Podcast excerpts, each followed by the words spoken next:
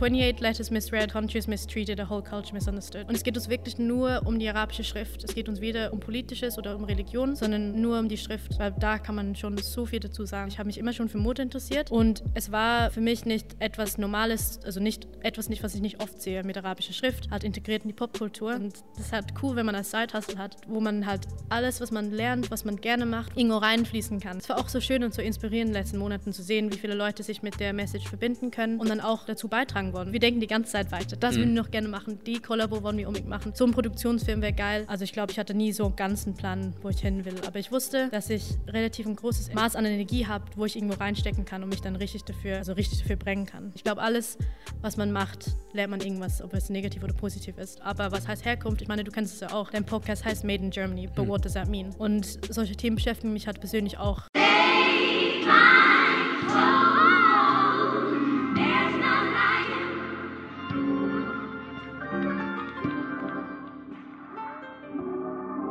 Und ja, das ist der Made in Germany Podcast, wieder in der Miami Ed School in Hamburg und ich sitze hier mit der zweiten Hälfte von Habibi. Jesse, wie geht's dir?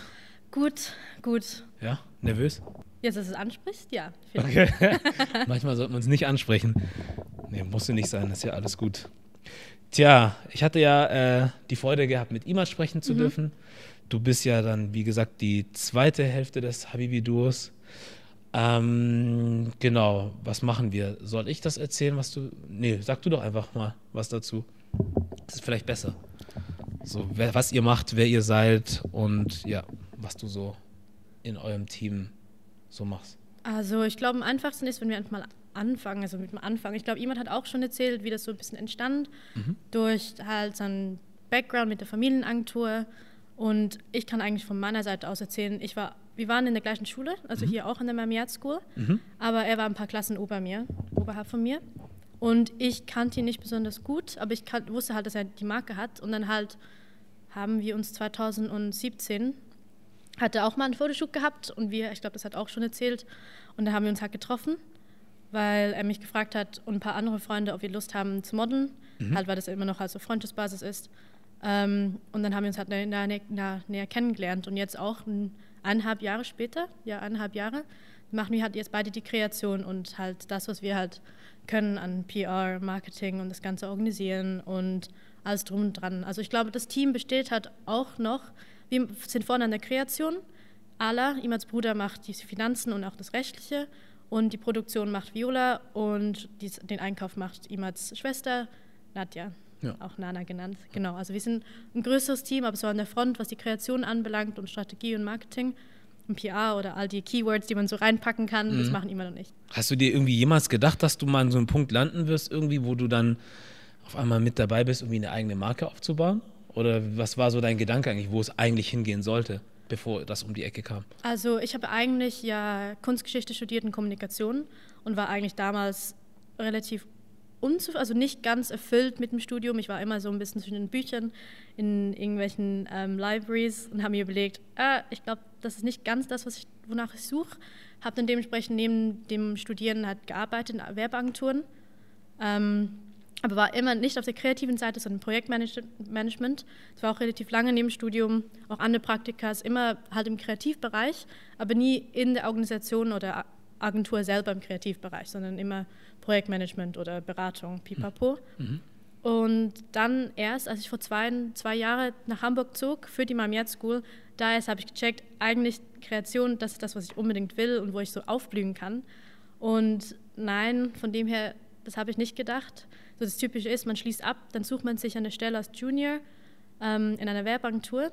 Das war mir eigentlich auch weil Habibi jetzt auch die, im letzten Jahr ein Zeithassel war, das heißt eigentlich ab Januar, nicht mal ein Jahr, was immer ein Zeithassel für uns hat, neben meinen Praktikas, von, die, die ich hatte und neben der Arbeit, wo jemand war, war das ein Zeithassel. Und dann eigentlich erst ab, würde ich sagen, Juli war der Gedanke so ein bisschen da, aber halt, ich komme halt auch eher aus einem Bereich, beziehungsweise meine Familie ist halt auch eher auf Sicherheit, ähm, also ich glaube, sie ziehen das an vor, Sicherheit zu haben. Mein Vater ist auch Banker, mhm. der kam halt auch aus einer Familie, wo halt nicht besonders viel da war und hat sich halt hochgearbeitet. In dem Sinn ist auch nach Oxford gegangen und an die LSI. Also hat da sehr, sehr schön Vorzeiger-Klassikstudium gemacht in Mhm. guten Universitäten und nachher auch in der Bank lief alles gut. Und ich glaube, da war sein Gedanke schon sowieso immer, dass ich dann, sein Traum war, dass ich halt nach Oxford gehen würde, Ja. was halt nicht, ähm, was halt sich nicht erfüllt hat. Aber ich glaube, er ist, äh, unterstützt halt auch, dass ich halt mein, für das, was, wofür ich brenne, hier an der Schule in der Kreation gefunden habe. Ja. Also ich glaube, ich hatte nie so einen ganzen Plan, wo ich hin will. Aber ich wusste, dass ich relativ ein großes Energie, Maß an Energie habe, wo ich irgendwo reinstecken kann und mich dann richtig dafür, also richtig dafür brennen kann. Um auf deine Frage zurück, zurückzukommen, ob ich das wusste, nein. Erst ab Juli war der Gedanke so ein bisschen da. Ich habe auch immer auf IMAD geguckt, weil IMAD war ja ein paar Schritte vor mir, was es angeht mit Agentur und Agentur gleichzeitig und Habibi arbeiten. Und da hat er und ich beide auch gemerkt, dass es einfach zu viel, vor allem wenn Habibi so viel wird und man auch auf beiden Seiten, Habibi und auch bei der Arbeit, alles geben will, dass das einfach nicht funktioniert. Mhm. Und es hilft auch nichts, wenn man plötzlich nur 50-50 macht. Ja. Dann kommt man beides, bei, bei beiden Seiten nicht weit. Und was hat dich so begeistert da irgendwie äh, an der ganzen Sache, um da einsteigen oder mitmachen zu wollen? Ich glaube, was ich halt nicht, nicht mal direkt über IMAD erfahren habe, sondern über einen Freund von, von, also einen gemeinsamen Freund, hat er so ein bisschen ungefähr die, den Gedanken, das Konzept der Marke mir erzählt. Aber schon da wusste ich ja, dass eigentlich hat es wirklich Potenzial. Ich habe mich immer schon für Mode interessiert und es war für mich nicht etwas Normales, also nicht etwas nicht, was ich nicht oft sehe mit arabischer Schrift, halt integriert in die Popkultur. Und da wusste ich schon, habe ich nicht oft gesehen, finde ich cool, sowieso ästhetisch und halt paired up with Streetwear finde ich eh geil. Ja. Und da fanden, haben wir jemand und ich auch so gut geklickt. Und das ist halt cool, wenn man als Side-Hustle hat, wo man halt alles, was man lernt, was man gerne macht, von Fotografie bis zu Strategie aufbauen, irgendwo reinfließen kann, wo man halt für sich arbeitet, für sich und sein Projekt und vor allem mit einem Partner, mit dem alles perfekt funktioniert, vom, also wenn man Gedanken teilt, Ping Pong Peng, irgendwo auf kreativen weitere Schritte sich überlegt, dann ja, also ich glaube, das war schlussendlich das, dass ich mit dem Gedanken hinter der Brand geklickt habe und einfach auch wollte, dass wir das, das Potenzial gesehen haben und sagt, hey, zusammen können wir das größer machen. Ja. Und ich glaube, dadurch kam auch so die Inspiration am Abend, irgendwann im Dezember, das Manifest zu schreiben, damit wir das endlich handfest hatten und so unser Leitspruch stand. Ja. Ich weiß nicht, ob jemand das vorhin gesagt hat. Äh, doch, er hat von dem Manifest auch gesprochen. Ja, gut. Vorhin. Doch, doch, doch. Auch sehr ausführlich. Von daher, aber nicht gut, dass du es auch nochmal aufgegriffen hast. Das war das 28 Letters Misread, Genau. Countries Mistreated, a whole culture misunderstood, oder? Genau, also ja. er hat es nicht aufgesagt, aber er hat, sag du es nochmal. 28 letters misread, countries mistreated, a whole culture misunderstood. Hm. Weil es geht uns schlussendlich wirklich, das war nur ein Teil vom Manifest, Mhm. und es geht uns wirklich nur um die arabische Schrift. Es geht uns weder um Politisches oder um Religion, sondern nur um die Schrift, weil da kann man schon so viel dazu sagen. Aber es ist schon interessant, ne? Also wie er auch vorhin erzählt hat, irgendwie natürlich gibt es dann dadurch, dass viele Leute das nicht lesen können, natürlich gibt es die Leute, die das lesen können, weil sie aus arabischen, muslimischen Ländern kommen, klar. Aber vor allem für die Leute, die das nicht lesen können und nicht verstehen, das ruft ja irgendeine gewisse Reaktion in den Leuten Ja, hervor. absolut. Und dass das nur, dass ihr euch, also ihr konzentriert euch nur auf die Schrift, Mhm. in Anführungszeichen nur, aber trotzdem löst, kann das mehr auslösen, als irgendwie zu sagen, okay, wir möchten jetzt über das Ganze reden, weißt du, über die Politik und lalala, Mhm. Genau. sondern einfach nur Fokus Schrift. Und das ruft ja schon so viel in Leuten irgendwie anscheinend hervor, dass man Mhm. damit schon sogar mehr auf einer politischen Ebene erreicht, ohne das überhaupt geplant zu haben, als man überhaupt will. Weil klar, wenn das, ich meine, ich sehe das Ding, ich habe keine Ahnung, was da steht. So, und egal wie ich das wahrnehme, also ich, es kann sein, dass ich es positiv wahrnehme, was mir gefällt, oder ich sage, hey, ich verbinde das mit irgendwas, wie jemand auch vorhin sagte, es gibt Menschen, die verbinden das mit Terrorismus oder so. Genau. Egal, aber wie du siehst, es entsteht ein Dialog irgendwie.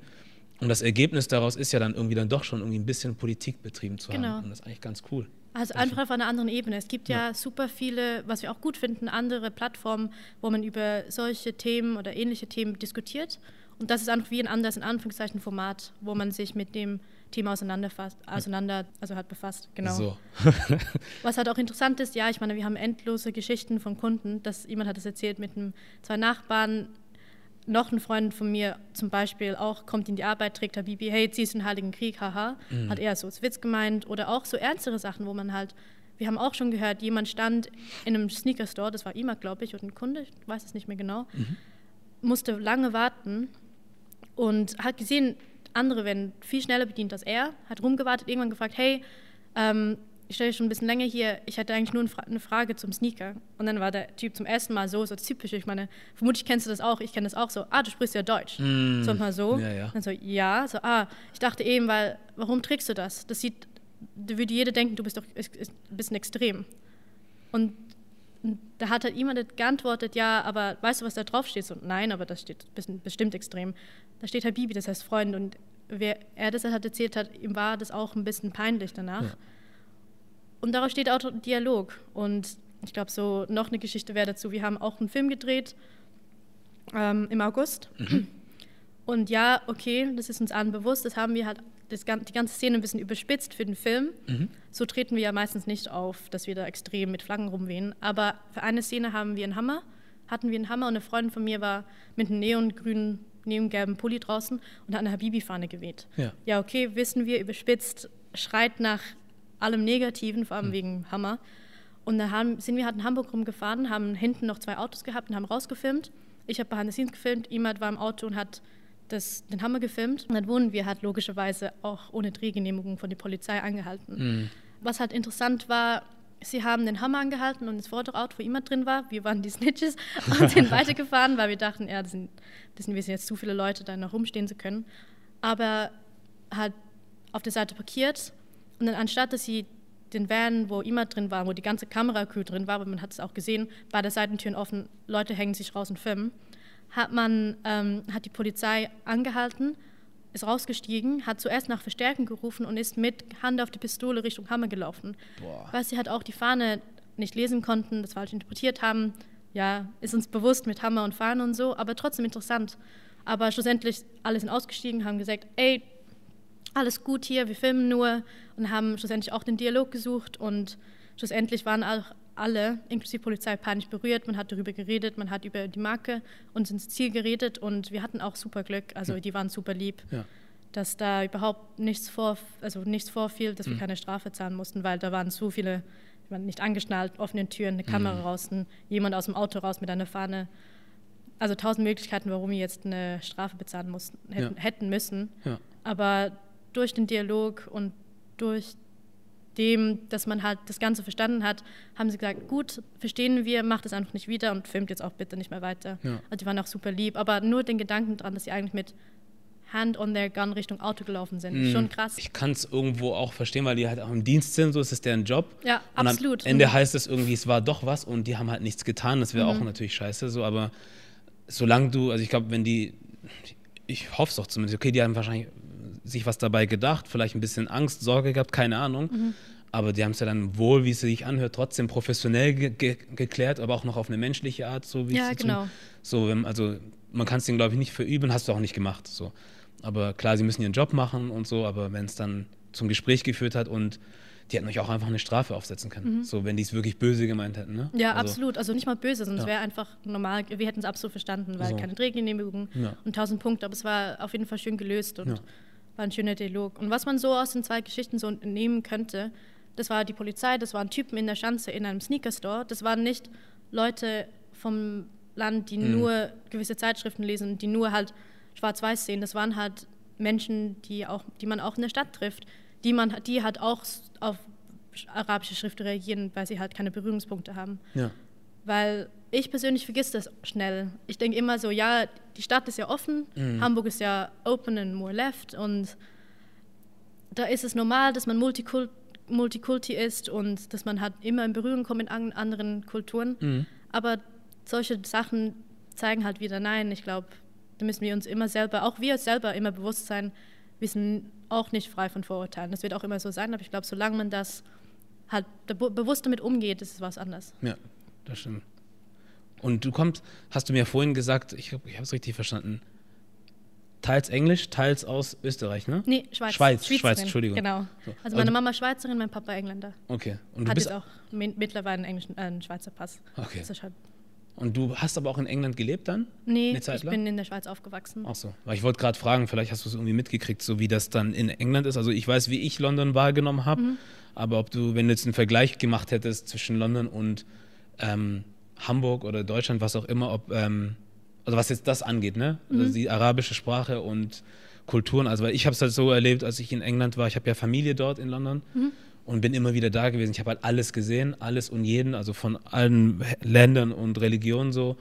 Und klar, natürlich gibt es immer Probleme irgendwo, aber die Leute können sich halt ausleben. Ich, ich frage mich jetzt auch, ob das dort auch so ein Thema gewesen wäre, Mhm. so dass man dann auch irgendwie auf gewisse Situationen stößt, wo man merkt, die Leute, die können damit nicht richtig umgehen oder so, oder ob das da vielleicht ein bisschen lockerer genommen worden wäre, so, aber da hast du wahrscheinlich auch gar keinen Erfahrungswert. Weil du Nicht ge- unbedingt. Aber ja. ich, glaub, ich kann mir vorstellen, dass obwohl jetzt England im Gegensatz zu, also London, ich kann nicht nur von London reden, London jetzt im Gegensatz zu anderen Städten, ob es jetzt Hamburg oder Zürich ist, more multicultural ist, Mhm.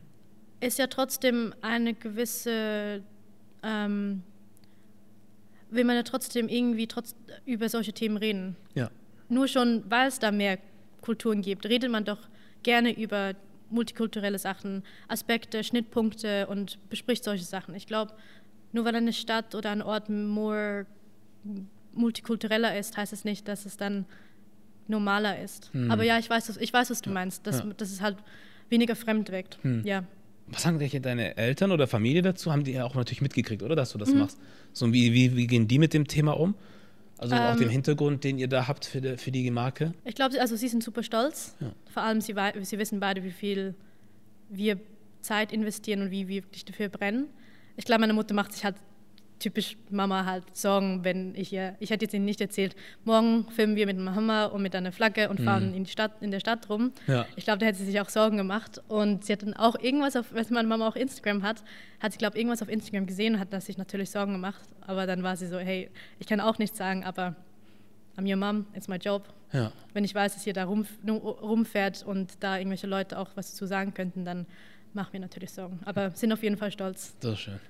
Ja, genau. Und ich glaube, die finden das sowieso interessant, solche Sachen, weil man beschäftigt sich ja auch selber mit dem Thema, nicht unbedingt jetzt was Schrift angeht, aber auch so, von wo man herkommt, multicultural und hat so die typische Frage, von wo kommst du wirklich? Ich Mhm. glaube, das ist ja alles etwa in einem, unter einem ähnlichen Schirm von Herkunft, aber was heißt Herkunft? Ich meine, du kennst es ja auch. Ja. Dein Podcast heißt Made in Germany, but what does that mean? Hm. Und solche Themen beschäftigen mich halt persönlich auch, weil ich halt auch nicht wie die, ich hasse das sagen, also die wie typische Schweizerin aussehe. Hm.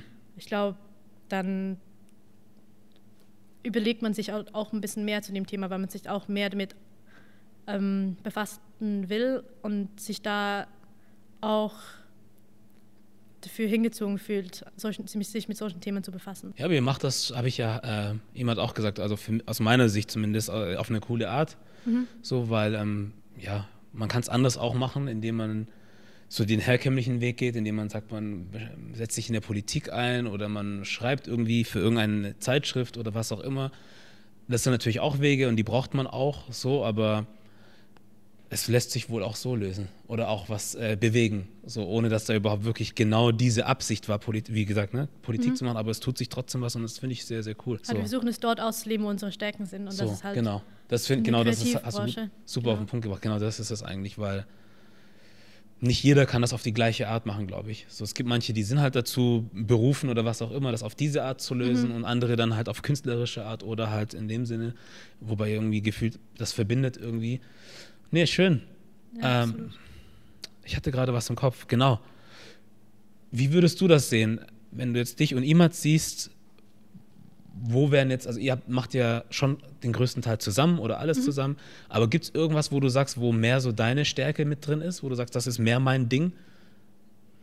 Hm. Kann man das sagen oder ist es bei euch relativ ausgeglichen? Ich glaube, bei uns ist es relativ ausgeglichen. Also jemand hat da schon eine Funktion, wo er als Übersichtseule da mehr Augen auf die Produktion hat und mehr auf den Verlauf, mehr Kundenkontakt hat. Mhm. Ähm, aber auch mit mir in, die, in der Kreation und was Strategie angeht. Ich glaube, da lassen, lassen sich, was Kreation angeht und so Strategie und PR nicht um PR unbedingt trennen, weil, weil wir auch so nah zusammenarbeiten, Mhm. ein paar sind, zusammen wohnen, zusammenarbeiten. Ja. Dann fragt man auch, au- dann gibt es nicht so einen Moment, wo ich dann so einen Tag für mich irgendwas überlege und Gehirnzellen investiere und dann erst nach einem Tag ihnen was frage, sondern ich überlege mir was, wir arbeiten. Dann kommt halt gerade was hoch nach einer Stunde und ich frage, hey, was meinst, meinst du zu dem?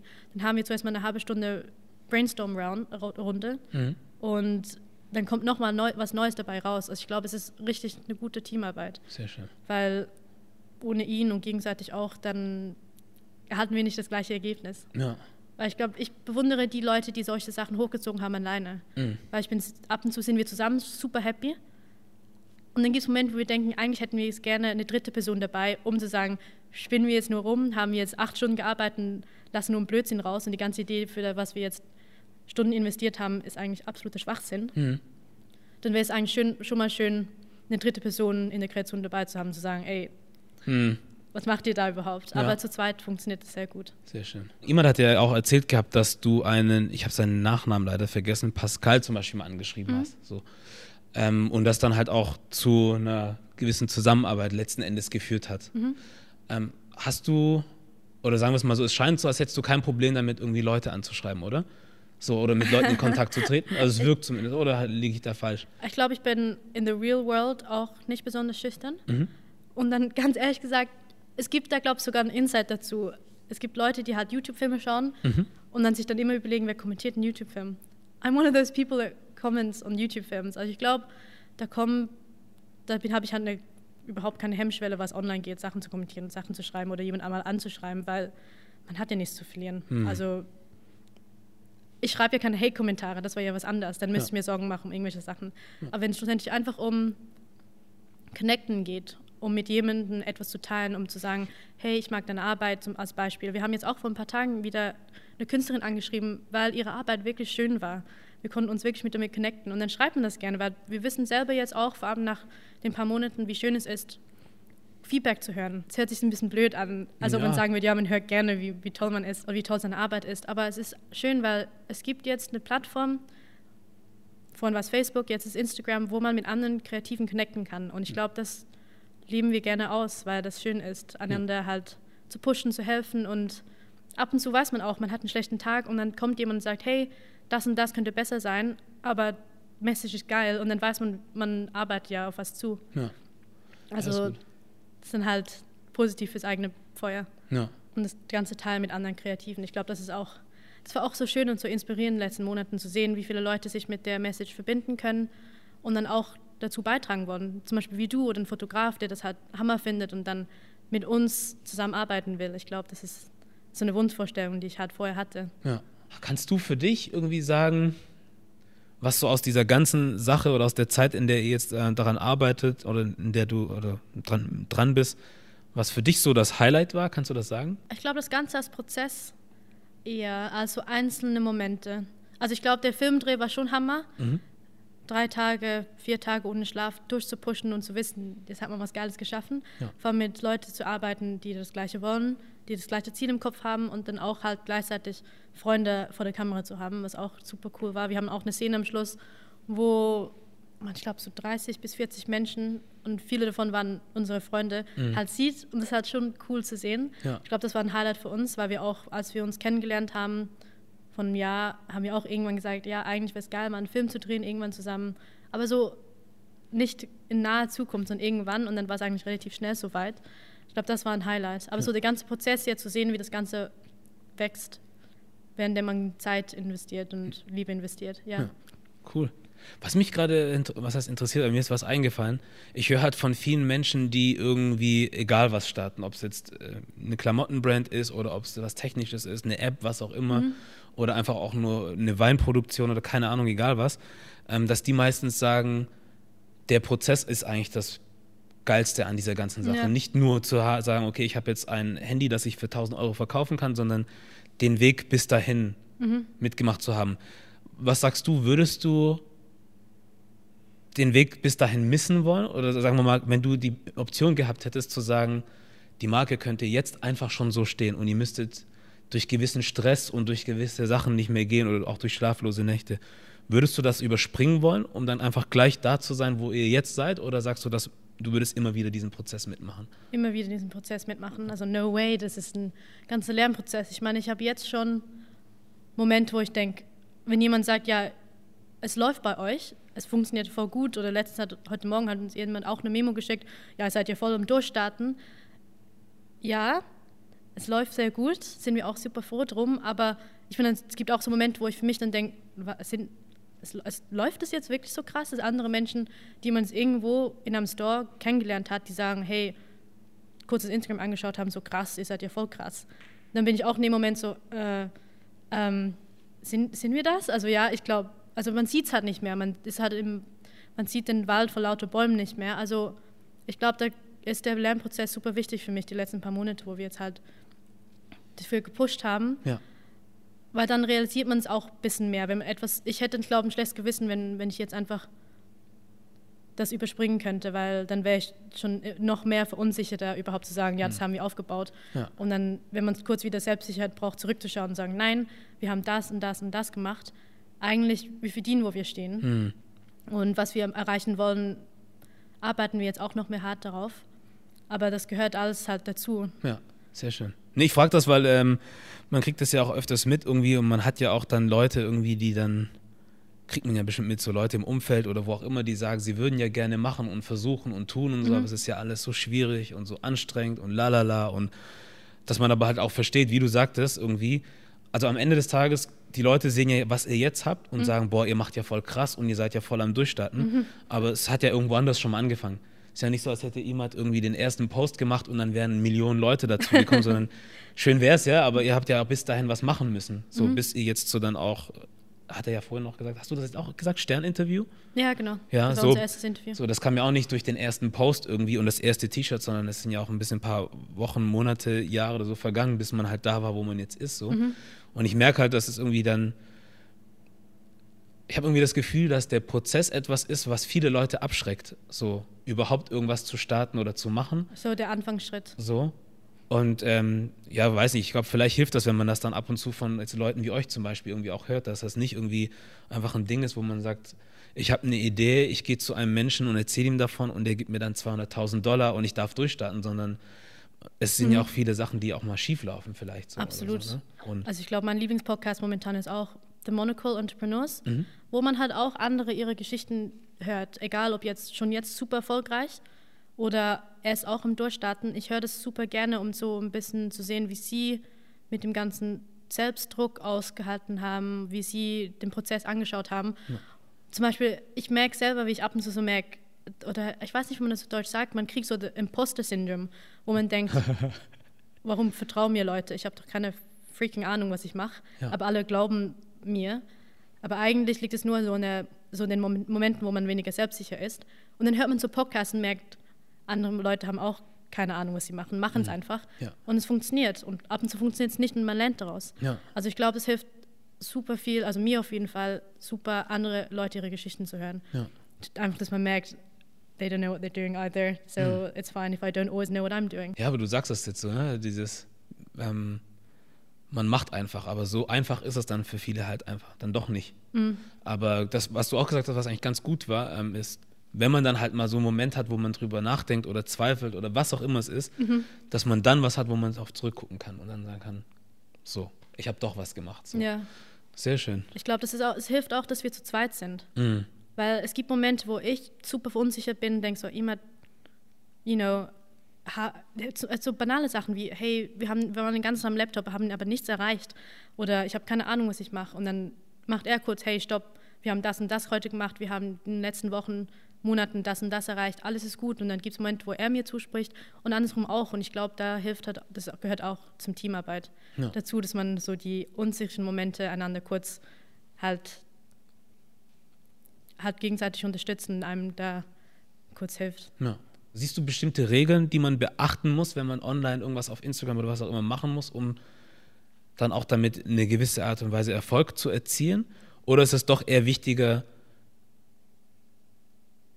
zu wissen, wer man, also was, was man machen möchte, also wer man ist, so als Marke oder was auch immer, als Person, und dann dementsprechend was zu probieren, so. Mhm. Aber weil ich meine, es gibt halt so Menschen, die immer dann sagen, okay, wenn du online erfolgreich sein willst, musst du mindestens übertrieben gesagt jede Stunde was posten. Mhm. Du musst gucken, dass das Licht von links kommt und nicht von rechts. Mhm. Du musst gucken, dass du nicht schwarz trägst, sondern weiß oder was auch immer. Denkst du an solche Sachen? Denkst du an solche Sachen, wenn ihr irgendwas zu, also macht oder macht ihr eher so nach dem Gefühl, wo du sagst, so verstehen wir unsere Marke und so möchten wir sie präsentieren? Wenn es funktioniert, super. Wenn nicht, dann nicht, dann probieren wir etwas anderes. Oder gibt es für euch auch wirklich so ein Set an Regeln, wo ihr sagt, genau so muss man es machen, ansonsten funktioniert das nicht? Also vieles ist Bauchgefühl. Also wenn es jetzt um Kontakt geht oder um wie man mit seiner Zielgruppe interagiert, ist Bauchgefühl, was halt auch einfacher ist, weil wir uns auch mit unserer eigenen Marke identifizieren können. Wenn ich jetzt für eine Marke arbeiten würde und das Social Media Programm machen müsste, wo ich mich nicht, wo ich mich in die Zielgruppe einlesen müsste, dann müsste, müsste ich auf jeden Fall eine Strategie aufbauen, da mir bewusst sein, was für Richtlinien ich mache, also was für Schritte ich mache, in was für Richtlinien ich mir da setze. Aber weil es bei uns eher nach Bauchgefühl läuft, weil wir auch im Ganzen drin sind, ist es ein bisschen einfacher. Was jetzt mit Postings angeht, ja, ich glaube, den Algorithmus hat jeder, den muss man halt auch ein bisschen versuchen zu bändigen. Das heißt, mindestens einen Post am Tag, immer Stories haben, immer Content produzieren. Ich glaube, da ist jeder auf Instagram gezwungen, vor allem weil wir halt auch kein Budget haben, mhm. da Posts zu pushen, ist jeder da gezwungen, die ganze Zeit Content zu produzieren. Also ich glaube, wenn wir jetzt da, wir, merken selber auch den Unterschied, wenn wir mal drei Tage, weil ich zum Beispiel abgeschlossen habe, nicht posten, merkt man den Unterschied schon. Dann mhm. rutscht man vermutlich bei so vielen ins Unendliche nirgendwo auf dem Feed und dann merkt man, muss man das wieder sicher arbeiten. Also es ist schon ein bisschen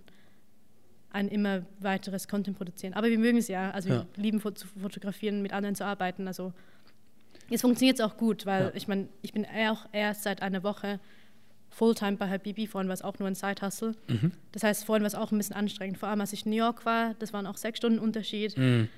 Und da war die Zusammenarbeit auch ein bisschen eingeschränkt. Ja. Aber jetzt ist es ganz anders. Ja, aber es ist halt auch ein Unterschied, wenn man wirklich auch Content produziert. Ne? Also wirklich, mhm. ich finde zum Beispiel, was ich persönlich schlimm finde, was heißt schlimm, aber ähm, es, es gibt ja einen Unterschied zwischen dem, was ihr macht, so, wo man auch sagt, okay, ihr habt irgendwie einen Plan, ihr habt was, irgendwie daran arbeitet ihr und dementsprechend produziert ihr so oder so Content.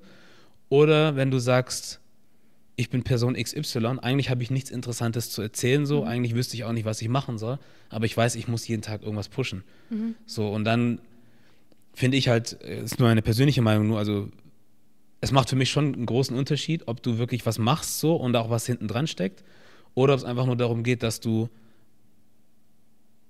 wie sagt man das? Es gibt zum Beispiel Menschen, die sagen, ja, guck mal, ich, post, ähm, ich poste irgendwie Videos und dies und das, aber der Algorithmus macht mir einen Strich durch die Rechnung. Mhm. Aber du merkst auch zum Beispiel, es wird auch nicht viel an der Qualität des Contents gemacht, dass man sagt, okay, man muss vielleicht was anderes probieren, damit es besser wird irgendwie oder an, was tun, damit man die Leute mehr engagieren kann irgendwie, sondern es ist so diese Erwartung, ich kenne halt diese zwei, drei Tipps, mhm. man darf dann vor dem Spiegel nur so gucken, man muss dies und das machen, Licht am besten so, der Filter ist richtig und wenn ich das mache, dann kommen die Klicks von selber so. Ja. Deswegen frage ich mich halt ähm, das Ganze hier. Also logisch, wir könnten unser Content auch ummodeln damit wir mehr Klicks und Likes und Comments bekommen. Und das wäre so banale Sachen wie nur, vor allem nur Frauen vor der Kamera, Frauen mit T-Shirt hochgekrempelt, dass man halt mehr Haut sieht, mhm. kurze Hosen. Immer mit solchen Punkten könnte man jetzt schon vermutlich mehr Likes erreichen. Aber ob das dann die Marke, die wir uns vorstellen, repräsentiert, ist noch eine andere Frage und das machen wir halt auch nicht. Ja. Aber wir merken dann schon, dass gewisse Fotos, wo halt vielleicht mehr Haut gezeigt wird, dann mehr Likes bekommt. Aber das ist auch mhm that's Instagram. Ja. Also ich glaube, so funktioniert das Ganze halt auch. Ja. Was halt auch nicht gut ist. Aber wenn, wenn man sich bewusst ist, dann ja, ist es schlussendlich auch eine Plattform. Ja. Ich hatte vorhin auch da, ähm, eure kurzzeitige Kollaboration mit 040 Festival angesprochen mhm. bei ihm. Ähm, was ist meine Frage? Ich glaube, ich weiß nicht, ob ich da mehr sagen, dazu sagen kann. Nee, nee, nee, nicht direkt zu dieser Sache, mhm. sondern eher so zu diesem, ähm, wie ihr das gemacht habt, weil ich finde, also, ich finde es cool. So, ich frage mich halt nur, ich glaube, es gibt bestimmt andere Marken oder Menschen oder Leute, die davor zurückschrecken würden, weil das dann irgendwie aus irgendwas bricht, weißt du, was ich meine? Wo man mhm. sagt, hey, wir haben den Plan, wir müssen jetzt in den nächsten zwei Jahren Pullis zum Beispiel machen, so, wo nur dieses Logo drauf ist, aber jetzt eine Kollaboration kurzzeitig oder eine andere Kollektion mit jemand anderem zusammen so zu machen, würde irgendwie euer Muster brechen oder was auch immer. So. Mhm. Ähm, habt ihr irgendwie so einen Plan für euch irgendwie jemals gehabt, dass ihr sagt, wir müssen das so machen? Weil das wirkt so, als würdet ihr euch auch eine gewisse Flexibilität lassen, so die ich auch ganz cool finde. Also ich glaube, wir haben die nie so einen strikten Plan, was wir jetzt immer wollten. Ja. Ich glaube, wie gesagt, wir sind auch beide erst 100% seit kurzem. Ich seit sehr kurzem, immer seit eineinhalb, zwei Monaten. Mhm. Also ich glaube, wir konnten uns da die Freiheit nie lassen, zu sagen, wir haben jetzt einen strikten Plan, weil es war auch schwierig, das neben der Arbeit zu machen. Ja. Und das mit 0 für 0 ist irgendwie so gar nicht passiert, weil wir Tammy kennengelernt haben. Wir finden, wie sie 0 für 0 Festival aufzieht und aufgezogen hat, super geil mit Newcomern, mit allen Musik Musikern, die sie halt auf die Bühne bringt uns vorstellt, die halt sich nicht so mit der Musikszene krass auskennen. Mhm. Und dann lernt man halt auch neue Musik kennen. Ich habe jetzt auch mindestens zwei, zwei Künstler von ihr, die ich durch ihr kennengelernt, durch sie kennengelernt habe und durch das Festival, ähm, höre ich jetzt immer wieder. Und ich finde es so geil, weil schlussendlich ist sie auch so ein bisschen on the same page as we are. Mhm. Sie liebt es, mit anderen Kreativen zusammenzuarbeiten, jetzt halt in ihrer, auf ihrer Seite in der Musikbranche. Und wir mögen das auch, mit anderen Kreativen zusammenarbeiten. Schlussendlich sie hat ja das Festival auch nicht gemacht, um Geld zu verdienen, sondern einfach, weil sie Musik liebt, an ihre Message glaubt. Newcomer müssen halt auch eine Plattform haben und das Ganze hochzieht und für was arbeitet und halt Blut schwitzt und schlaflose Nächte hat. Ja. Und ich glaube, darum konnten wir halt mit ihr gut so connecten, weil wir so auf dem gleichen Level sind, um so ein Ziel zu erreichen. Ja. Ohne da irgendwelche wirtschaftlichen Gedanken dahinter zu haben, sondern einfach, weil wir die Message geil finden. Ja. Und 0 für 0 ich finde, ich mag das Logo. Also ja, ich finde es super, super sexy. Ja, ja. Habt ihr auch vor, das dann öfters noch zu machen? Kollabos? Ja, ja einfach sicher. So. Ja. Zusammenarbeiten sind das Coolste. Sehr schön. Du warst in New York, hast du gesagt. Mhm. Du, warum warst du da? Was hast du da gemacht? Ähm, ich habe dort ein Praktikum gemacht bei einer Werbeagentur, bei 360i, die ja auch so digital fokussiert war. Mhm. Also was bei uns jetzt in unserem Studium so ist, dass man im zweiten Jahr halt drei verschiedene Praktikas macht. Und dann sucht man sich Agenturen aus, bewirbt man sich mit seinem Portfolio. Und ich wollte halt ein bisschen internationaler gehen, um zu sehen, wie es auf der anderen Seite vom Atlantik aussieht, weil New York auch eine sehr werbefokussierte Stadt ist und ja. auch ein gutes Zentrum dafür. Und jetzt die ganze Sache mit Miami Ed School, irgendwie hast du, meine Frage wäre, meinst du, du könntest das, was ihr jetzt macht, auch machen, ohne da gewesen zu sein? Also hm. Wärst du drauf gekommen oder hat das wirklich viel geholfen? es hat sehr viel geholfen. Ich glaube vor allem dadurch, dass ich halt vorher nicht in der Kreativbranche war. Hm. Es war so ein bisschen meine Tür, um zu sehen, wie man was kreativ umsetzt. Und ja, ich meine, logischerweise kann ich nicht sagen, ich habe X gelernt in, im Unterricht und jetzt kann ich X auf Habibi für Habibi umsetzen. Also, das wäre für mich ein ganzes Gefühl. Ich bin nicht wie jemand in, einer, in einem kreativen Umfeld aufgewachsen oder habe es im Studium gehabt vorher, weil es halt auch Kunstgeschichte und Kommunikation war, mhm. halt eher akademisch, auf der akademischen ba ähm, Seite war und halt durch die Mamiat School halt ähm, ins Kreative gerutscht bin. Ja. Und zwar super freiwillig und so schnell wie möglich. Und jetzt ist Habibi halt so ein bisschen out, unser Output für das. Ja.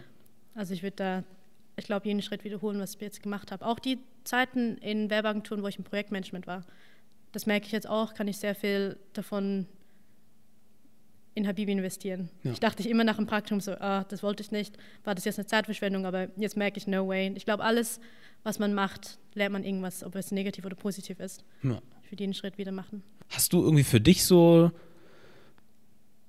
eine Idee, was du so in der nächsten Zeit machen wollen würdest, so in Verbindung mit eurer Marke? Was so für dich so die nächsten, wenn du das verraten darfst, natürlich, ähm, was so die nächsten Schritte für dich oder für euch wären so? Ich glaube auf jeden Fall mal das, was jetzt am nächsten ist, zu planen und kreativ umsetzen zu können. Und das wäre halt auch der Film, den Filmlaunch am 7. November. Ja in Hamburg ja. und halt die ganze Kampagne aufzuziehen, damit wir wirklich nachher etwas Handfestes in der Hand haben und sagen können, das ist eine Kampagne, die wir gerne präsentieren und sagen, das könnten wir machen, für, auch für andere. Ja. Ich glaube, das ist so ein bisschen unser Ziel. Ja. Und auch da Learning by Doing, schauen, was dabei rauskommt. Aber das ist, so, das ist unser nächster Schritt. Und ja, das ist ja schon in eineinhalb Monaten. Aber ich glaube, weiterdenken wird mich jetzt schon. Ich meine, wir, wir denken die ganze Zeit weiter. Das mhm. würden wir noch gerne machen. Die Kollabo wollen wir unbedingt machen. So ein Produktionsfilm wäre geil. Aber dann müssen wir uns auch kurz wieder zurückziehen und sagen, nein, es ist besser, wenn wir uns zuerst auf das, was jetzt gerade vor uns steht, fokussieren, weil sonst verrennen wir uns und werfen unsere Konzentration in tausend verschiedene Ecken und haben dann schlussendlich nichts davon und können mm. uns nicht fokussieren. Ja. Wir haben auch so eine Regel, dass wir eine Stunde, das funktioniert zwar nie, aber wir sagen auch immer, vorm Einschlafen reden wir nicht über Bibi, weil sonst liege ich dann mit offenen Augen wach und denke über tausend Sachen nach und kann nicht schlafen. Ja. Ähm, also ja, wir haben vieles vor, vieles auf der Liste, aber auf jeden Fall zuerst mal die Kampagne für, für den Event. Aber hast du da sowas wie eine Angst oder was auch immer, wenn du drüber nachdenkst, was ihr noch machen müsst oder reagierst du dann doch anders drauf? Wie, wie siehst du das? Weil es kann ja sein, also man kann ja sich denken, okay, wir haben einen Film gemacht, wir möchten jetzt so eine Release-Party oder so eine Release-Veranstaltung mhm. machen. So, und es gibt ja bestimmt auch den einen oder anderen, nur dran zu denken, irgendwie macht die Leute schon kaputt oder verrückt. So. Wie Ah, gehst doch. du damit um? Ähm, anders als Imad, aber ist auch gut so. Mhm. Ich glaube, wir macht ihr mir. er sitzt da im Hintergrund. Ja. Aber ich mache, glaube schon Sorgen. Logischerweise, what if no one comes? Aber das sind so blöde Vorstellungen.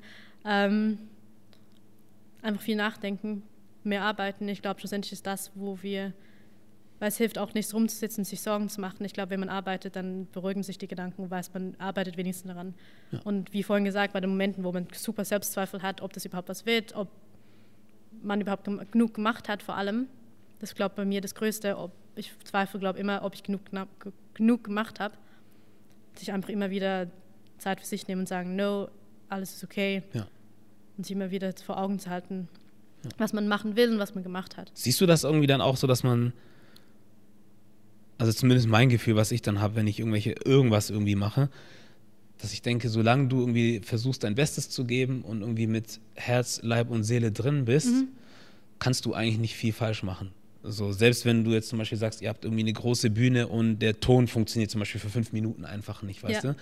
So, es ist vielleicht dann ein bisschen unnötig und auch ungünstig, aber das heißt ja nicht, dass man dann an irgendwas wirklich gescheitert ist, so komplett, sondern man kann halt, ich denke immer, man kann einen Plan machen für alles, aber ob der wirklich so läuft, wie man möchte, ist wieder eine andere Sache. Aber Ja. zumindest hast du schon mal dir Gedanken drüber gemacht, was du überhaupt machen möchtest und wenn du einen Plan hast, ist es dann vielleicht auch einfacher, sich einen Plan B auszusuchen oder zu überlegen. Ja. So, kannst du das auch so ruhig sehen, irgendwie, dass du sagst, nee, gar nicht? Nein. Okay. Also ich glaube, das liegt eher daran, weil ich nie genau weiß, was mein Bestes ist. Okay. Ich glaube, ich push immer 200 Prozent, aber ich brauche dann immer schon Zeit für mich oder jemand, der mir sagt, doch, du hast dein Bestes gegeben, alles ist gut. Ja. Aber ich, ich glaube, das kommt noch mit der Zeit, da lernt man noch. Ja, ihr seid ja noch am Ja, ja. Anfang. Gut. ähm, was ich fragen wollte ist, und zwar, ähm, wenn ich jetzt mir so eure Sachen angucke, so euren Feed oder vor allem eure Stories, dann kriegt ihr auch immer sehr viel Repost irgendwie von Mhm. Leuten, die dann glücklich ihre neue Bestellung bekommen. So, wir hatten ja auch mal vorhin kurz drüber gesprochen in der Pause. Ähm, dass es ja schon mal auch ein Unterschied ist, so ob ich jetzt mir einen Nike-Pulli bestelle, so das Logo, das ich schon, oder die Marke, die ich schon seit Kindheitstagen kenne, so, also ich kaufe mir dann vielleicht einen Pulli und so und finde, das ist schön so, aber die Tatsache, dass es Nike ist, flasht mich jetzt nicht mehr so. Bei den Leuten, die dann bei euch irgendwie was bestellen, habe ich zumindest das Gefühl, irgendwie beim Gucken, dass die dann sehr stolz drauf sind, wenn sie das haben, sehr begeistert von sind. So, ähm, wie geht's dir denn dabei, wenn du sowas siehst und mitbekommst? Also natürlich immer stolz. Ich finde es schön, wenn man sieht, dass Leute sich freuen für was, was man gemacht hat und auch hat wieder DMs bekommen, fragt, hey, wo ist mein Pulli? Sorry, ich bin nur ein bisschen neugierig, wann es ist und ich freue mich halt. Das ist schon inspirierend und dann will man halt auch weitermachen. Ja. Ich finde es auch vor allem interessant, weil ich, lustiger Insight auch, ähm, ich selber poste nie, fast nie Stories. Also ich bin da nicht so ein Sharer, was, was, was die Story-Funktion bei Instagram angeht. Da finde ich es eigentlich schön, wenn jemand das eigentlich auf ihrem Instagram dann repostet. Das ist dann schon, you're showing it to your friends as well. Also ich finde das schon schön, Ja. wenn man sowas sieht. Und plus, ich shop auch nicht unbedingt online. Das finde ich dann immer lustig, der, das, den Kauf halt von anderen, halt von unseren Kunden, die jetzt plötzlich, wie wir ab ab und zu zu Hause sitzen und dann, oder unterwegs sind irgendwo im Club und dann kriegen wir eine E-Mail, dass jemand bestellt hat um 4 Uhr morgens und das passiert super oft. Ja. Dann habe ich, glaube mit ein paar Freunden von mir geredet und sie waren alle so, ja, ich shop eigentlich auch nur in der Nacht online, weil man ist zu Hause, ist nicht unterwegs, vermutlich, weil es Sonntagabend ist. Man kann aber nicht schlafen, man ist auf Netflix und auf Online-Shopping und dann kauft man was online. Das finde ich halt schon lustig. Wie wichtig ist euch, also dir, euch, ähm, die Community so? Sehr wichtig, Ja. weil wir sind auch eine Brand mit einer Message und dann ist es natürlich motivierend, wenn wir wissen, alle, die ein Habibi tragen, wissen, um was die Marke geht und was unser Ziel ist und was wir wollen und was die Message ist schlussendlich. Also super wichtig. Ja. Die bauen wir auch super gerne aus. Ja. Weil genau, wie immer das auch schon erzählt hat, jeder und jede, die eine Habibi trägt, irgendwann vermutlich darauf angesprochen wird, wird, was es heißt. Und dann erzählen auch super gerne viele Leute darüber, was es heißt und was unser Ziel ist. Ja. Also da auch so ein bisschen anderes Sharing auf eine andere Art. Ihr geht aber natürlich auch dann auf alle ein, oder? So, also auf irgendwelche, keine Ahnung, wie soll ich es nennen, Beiträge, Comments, was auch immer. Also ihr geht schon auf die Sachen natürlich ein, oder? Ja. So, weil davon scheint das ja auch mitzuleben irgendwie. Mhm. Dass sich die Leute dann auch irgendwie. Ich meine, so kann man auch seine Wertschätzung zeigen, oder? Mhm. So dass es ja nicht dann einfach so, ja, wir sind eine Marke und hier nehmt unsere Pullis und danach lasst uns aber in Ruhe, sondern man hat schon das Gefühl, dass da irgendwie so ein Fluss ist, so wie so ein Geben und Nehmen irgendwie genau. so. Genau, man interagiert auch, aber auch gerne, vor allem wenn es um Stories geht. Ja. Es hat uns auch mal jemand geschrieben, dass sie angesprochen wurde, das ist ja arabische Schrift, du bist aber deutsch, warum, warum trägst du das, darfst du das überhaupt tragen? Ja. Und das ist halt interessant, wenn man so Geschichten hört, dass man nicht nur die einzige Person ist, die mit solchen Sachen umgehen muss. Ich in hm. dem Sinn jetzt nicht unbedingt mit arabischer Schrift, aber ich weiß noch, eh, als ich zehn war, gab es so ein Fest, ich bin halt auch in den Bergen so teils aufgewachsen, wo halt in der Schweiz, mhm. wo es halt auch traditionelle Kleidung gibt an so gewissen Festen. Mhm. Und da wollten wir auch für eine Ausstellung, haben sie Leute gesucht, die die Kleider tragen. Und hat auch eine gesagt, ja, du darfst es nicht tragen, du bist ja, you don't look Swiss. Und da war es für mich auch so, also damals als Kind fand ich das natürlich super unfair. Mhm. Aber weil man noch so jung ist, weiß man nicht unbedingt, wie damit umgehen dann dachte ich so, okay, dann darf ich halt nicht mitmachen und habe das so akzeptiert. Und heutzutage ist es eine ganz andere Sache. Und durch Habibi, das sieht man auch in unserem Feed, wir haben nicht nur die stereotypical arabischen Models, wir haben alles kreuz und quer von Thai, Japanese, anybody. Ja. Und das ist ja auch unser Ziel von der Marke, dass wir Grenzen abbauen ja. und nicht aufbauen und sagen, ja, ist eine arabische Schrift, das heißt, wir dürfen nur arabisch aussehende Models als also Models haben. Das macht ja keinen Sinn. Das wird auch, das wäre ja super widersprüchlich.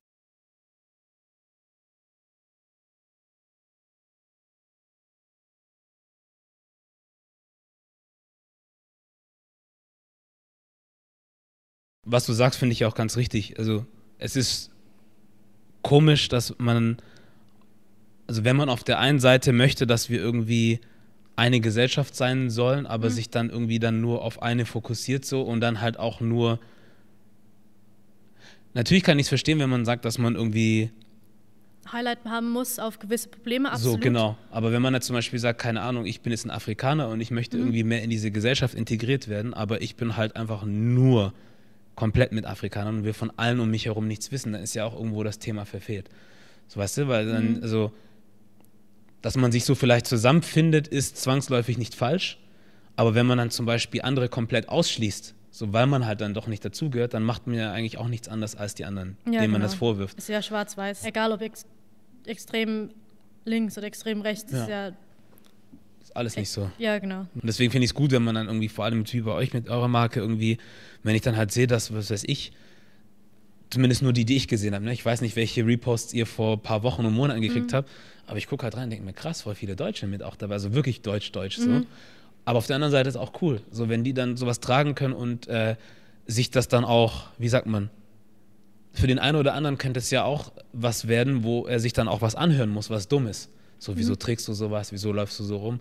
Und ich glaube, dessen sind sie sich vielleicht auch bewusst. Und wenn sie es dann trotzdem machen und trotzdem tragen mhm. und dann trotzdem so stolz drauf sind, so, alles richtig gemacht eigentlich. Ja. So, weil so weit, also wenn du, ich finde, wenn du die Leute so weit kriegen kannst, dass die sowas machen, so und das auch mit einfach so unterstützen, besser kannst du es nicht machen. Und ich glaube, das ist dann halt auch irgendwie so, äh, zumindest aus meiner Sicht, äh, ein Teil Integration so.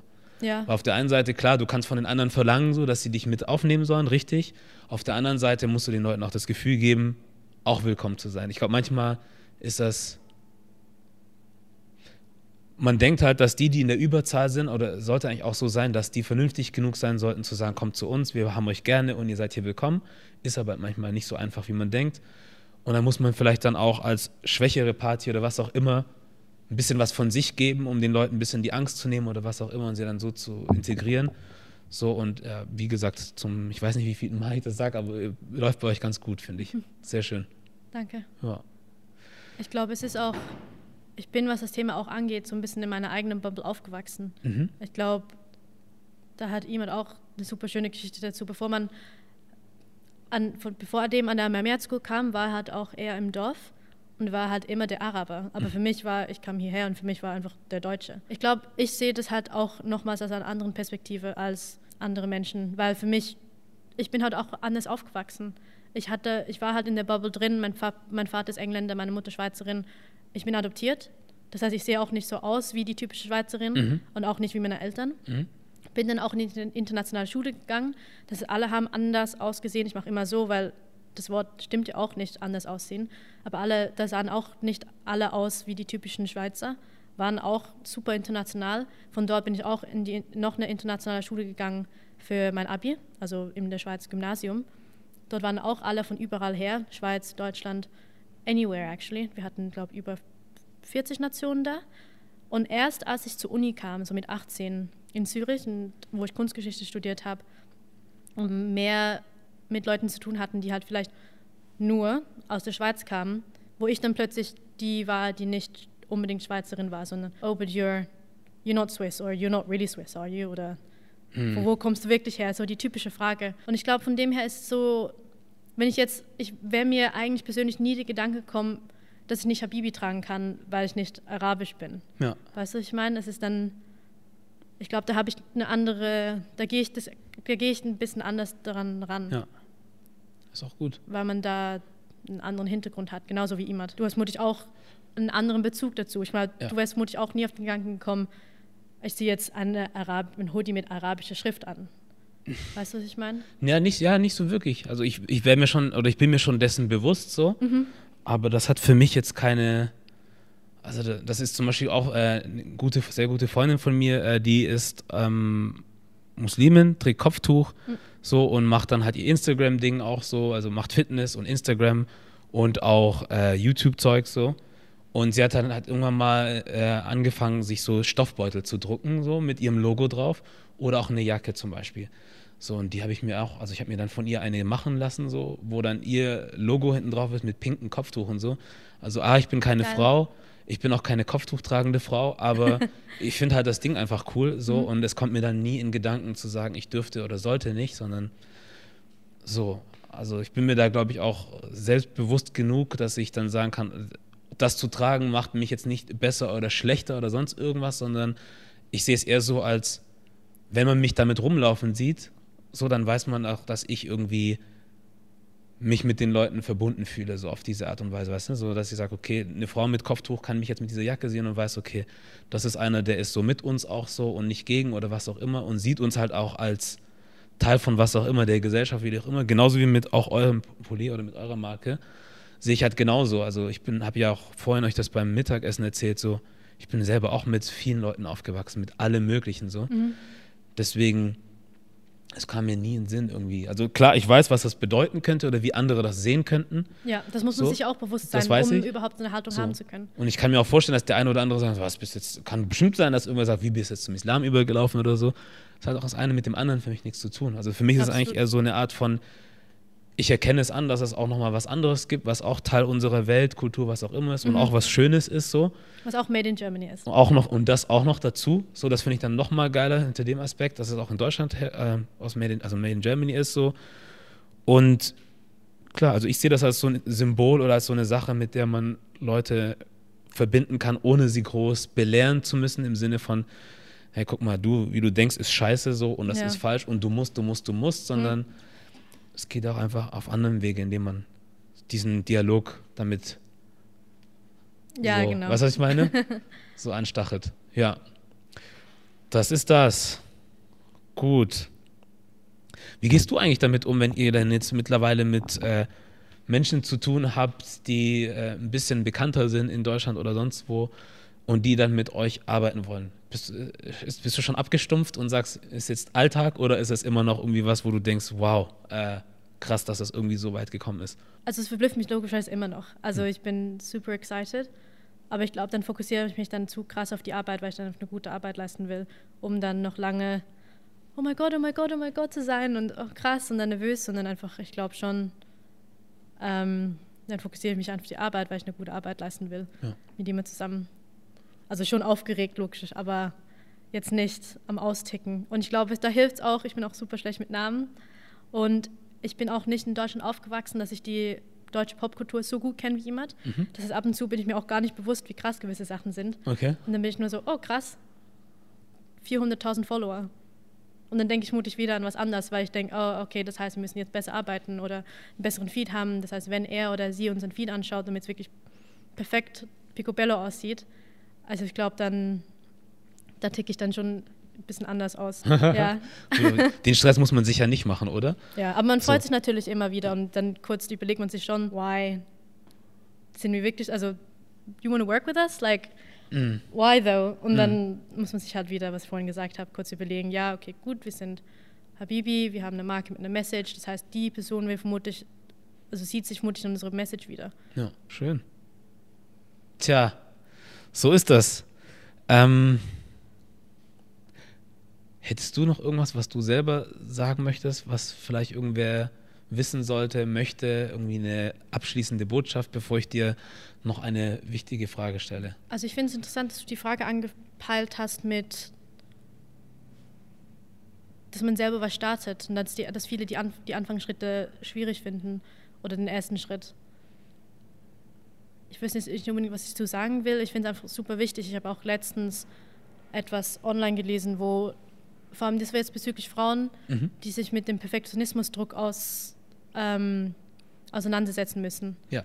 Und das ist momentan für mich schon relativ da, weil ich auch gerade frisch vom Abschluss bin und jetzt halt Bibi Vollzeit macht, dann überlegt man sich schon, wie beeinträchtigt mich mein eigener Perfektionismusdruck überhaupt gute kreative Leistung zu erbringen, erbringen zu können. Ja. Und ich glaube, es hilft dadurch auch andere Leute ihre Stories zu hören, dass jeder einfach ah, keine Ahnung hat.